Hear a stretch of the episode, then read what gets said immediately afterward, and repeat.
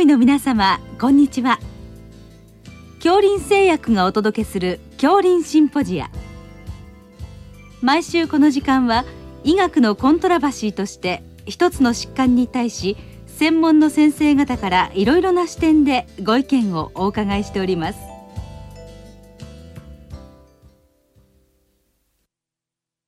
シリーズ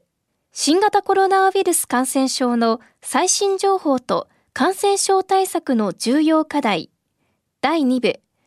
感染症対策の重要課題の7回目。重症熱性血小板減少症候群の現状と題して。山口県立総合医療センター血液内科診療部長高橋徹さんにお話しいただきます。聞き手は慶應義塾大学名誉教授斉藤育夫さんです。えー、今日はあ重症熱性血小板減少症候群ということでお伺いいたします。よろしくお願いいたします。よろしくお願いいたします。山口県立総合医療センターの高橋と申します。よろしくお願いします。あのこれ比較的あの新しい病気だと思うんですけどあの先生が日本でのあの第一発見者というふうに伺いましたけど、まあ、どういった経緯で発見されたんでしょうか？そうですね、えーと、私たちが初めての患者さんを見たのは2012年の秋ですけれども発熱が続くこと血小板減少と白血球減少があることということで、えー、当院に、まあ、紹介となった患者です。うん、血液内科の私たちに相談ありましたけれども調べてみるとですね血球鈍色症候群っていう病状を合併していることが分かりまして、うんえー、この患者さん実はそこを診断するうちに4日間の経緯で、まあ、お亡くなりになられました、うん、まあ、しかしながら血球鈍色症候群を急性に起こす疾患としてはやはりウイルス疾患っていうのが疑われるということがありましたので、まあ、この方の血清を使ってですね何らかの病原ウイルスを見つけることができないかということをした時にですね、えー、SFTS ウイルスという日本では初めてのウイルスでしたけれどもこれがまあ分離される。それで診断に至ったという経緯でした。うん。この病気、まあ、新しい病気だと思うんですけどいつ頃から言われ出してるんでしょうか？えーと、初めは中国で分かった病気ですね。2006年ぐらいから中国では、うん、今言った発熱血小板減少そして、えー、下痢などを起こす疾患っていうのが流行っていて、えー、どうもそういう症例が農夫を中心に多数見られるようになったと。でそれをまとめて、えー、SFTS ウイルスという、まあ、これが病原ウイルスであるということを突き止めた上で2011年にですね、うん、ニューイングランド・ジャーナル・メディスンにあ報告が出ております、うん、これが初めての報告です。うん、はい。そのまあほとんど翌年ということですね。この患者さんはあれですか、すね、あの外国帰りとかではないわけですね。え、この方はあの主婦の方ですが、そういったあ渡航歴はありません。うん、で何かあの職業的にはあの普通の主婦の方ですか？そうです。特にあの気になるような職業歴もありません。うん、はい、なるほど。そういうことですね。そういう方が、まあ、あの、そういう割と急性の病気で、あの、まあ、亡くなられてしまって、調べてみたら、そうだったということですね。ううすねはい。あのであれでしょうかこれはあのマダニからというふうに言われてますけど、はい、そのルートがまあ一つはあるわけですね。そうです。もうあの中心的な感染ルートはあマダニであると考えています、うん、えこれはマダニがこのウイルスを保有していて、えそのマダニに、えー、噛まれた時に、うん、え人にウイルスがあ伝播してしまうと、うん、まあ、これが発症の大きなルートだと思います、はい、ただですね、はい。あ半数ぐらいの方はマダニに噛まれたエピソードがありません。うんえー、ですから、まあ、分からない時に噛まれているのかもしれませんけども、うん、まあ、他にも何か感染ルートがあるんではないかということが、うん、まあ、ずっと言われていました。うん、あのマダニというといわゆるペットはどうなんですか？そうですね。猫とか犬とかによくマダニがついていることを経験されると思いますが実はですねあのマダニは、まあ、野生動物との間でウイルスをやり取りしていますけれども普通の野生動物ですね。鹿とかイノシシとかは不検性感染を起こします。つまり SFTS ウイルスを受けても発症しないんですけれども猫ですね、えー、猫や一部の犬は SFTS を発症していることが分かっています。でまあ、近年問題となっているのはそういう SFTS になった猫に噛まれた人が発症するという、うん、こういうルートも重要な問題として、まあ、最近挙げられています。うんそのペット由来っていうことですね。そうするとその飼い主の人などですか？そうです。飼い主さんも病気の猫を介抱しますし、うん、あるいは病院に連れて行きますから、動物病院の獣医の先生、そしてスタッフの方、こういう方が少しこう暴れる猫に噛まれてしまう、うん、犬に噛まれてしまう。こういったことで感染するケースが実際日本でも幾例も起こっているんです。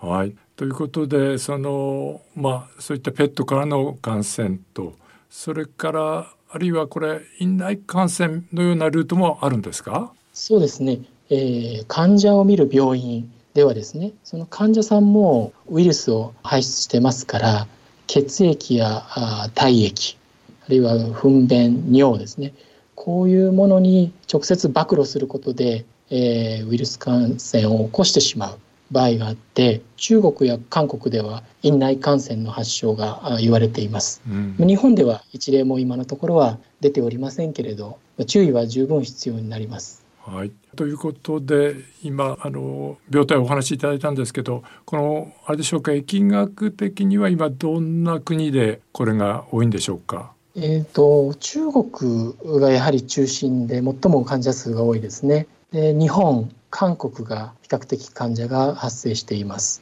えー、日本では年間うん、80人から100人ぐらいが、うん、確認されています。ただですね、周辺国のベトナムであるとか、あるいは台湾、そしてミャンマーなどでも患者や抗体陽性の方が確認されていますので、まあ、東アジア全体のウイルス感染症であると考えるべきでしょう。はい。あのということで、まあ、日本でもあの患者さんがいるということなんですけどあれでしょうか地域差はありますか？はい、えー、大変面白いんですが西日本に患者は集中しています、うん、えー、最も多いのは宮崎県。そして、えー、私どもの山口県高知県鹿児島県。この辺りが非常に多くて、えー、つい最近までは三重県ぐらいまでが東の限界でしたけれどもただですね今年に入ってから静岡県で3例、うん、また愛知県でも患者が発生していますしもう一つは千葉県ですね。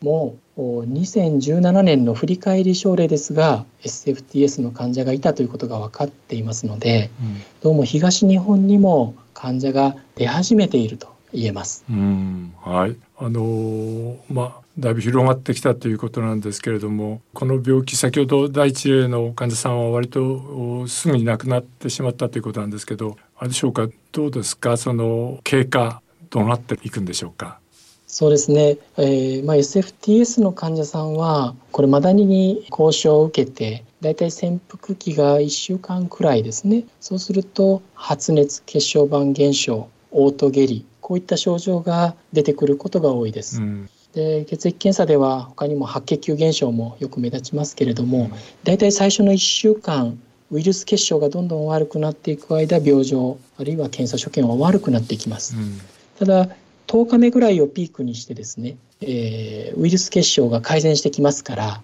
あそれに伴って、えー、軽症や中等症の患者さんは症状が改善に向かいます、うん、ただ重症例はですね、えー、そこのウイルス結晶が最もひどいところで、えー、乗り越えられない、ということで死亡してしまう転機になる方がいらっしゃるわけです。うん、この死亡の率はどのぐらいになりますか？えー、報告では8%から30%までいろんな報告が出ていますが、うん、日本で振り返って調べてみたところおよそ25%、うん、極めて高い致死率が、うん、あ観察されています。あそうですね。でまあ、そういうことで、まあ、なんとか治療ということですけれどもこれは何かあるんでしょうか、えー、治療についてはですね、えー、全身状態を十分に、えー、対症療法で管理すること。またあの血球鈍色症候群ということを起こしますのでそれに伴う DIC こういったものの管理をしっかりしていくことでなんとかその急性期を乗り切るということが治療の中心になります。うん。まあ、新しいトピックスとしてはファビピラビルという薬をですね、えー、これはあの皆さんもよく耳にされた薬かもしれませんが、うん。これを SFTS ウイルス感染症に使ってみるという知見が今進んでいます、うん、まあ、こういった結果をもって新しい治療の選択になるかもしれませんけれども現状では対症療法をいかにしていくかが重要です。うんはい。まあ、アビガンということですね。あのコロナで有名になった、はいそういうことですね。はい、そうするとまあやはりあれでしょうか。あの最初のウイルス結晶の時期は、まあ、できればうまくこうウイルス薬が使えればそれを使ってウイルスを減らすということができれば、ね、まあ理論的にはいいかもしれないということでしょうか、ね。はい、理論的にはできるだけ早くそういったことが取れれば経過を改善することにつながるんではないかと期待はしております。はい、あのこれはそれからあと予防っていうのは何かあるんですか？えーと、予防に関しては、うん、まあ、マダニに刺されないということが最も重要な予防ですので、うん、まあ、その野山に出る時にはあ肌を露出しない、うん、あるいはそういった農作業などから帰った時には裸になって体にマダニが付着していないかをですね、うん、えー、よく確認してもらう、そういったことはとても大事です。えー、先ほど少し触れましたがあの猫とか犬を飼ってらっしゃってですねそれが非常に重篤な病気になった時にですね、うん、あのうかつにその近寄って噛まれないように、うん、えー、そういったことも大事な予防策ではないかと思います。その獣医さんペットオーナーさんも重要だってことですね。そうなんです。はい、わかりました。今日は大変貴重な話ありがとうございました。ありがとうございました。シリーズ新型コロナウイルス感染症の最新情報と感染症対策の重要課題第2部感染症対策の重要課題の7回目。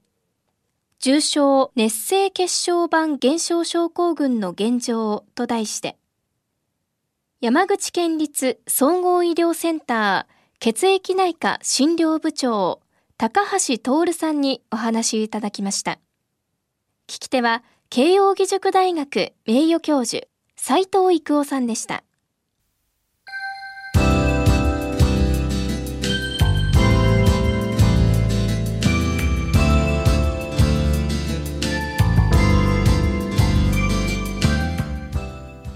それでは恐林製薬がお送りしました恐林シンポジア。来週をどうぞお楽しみに。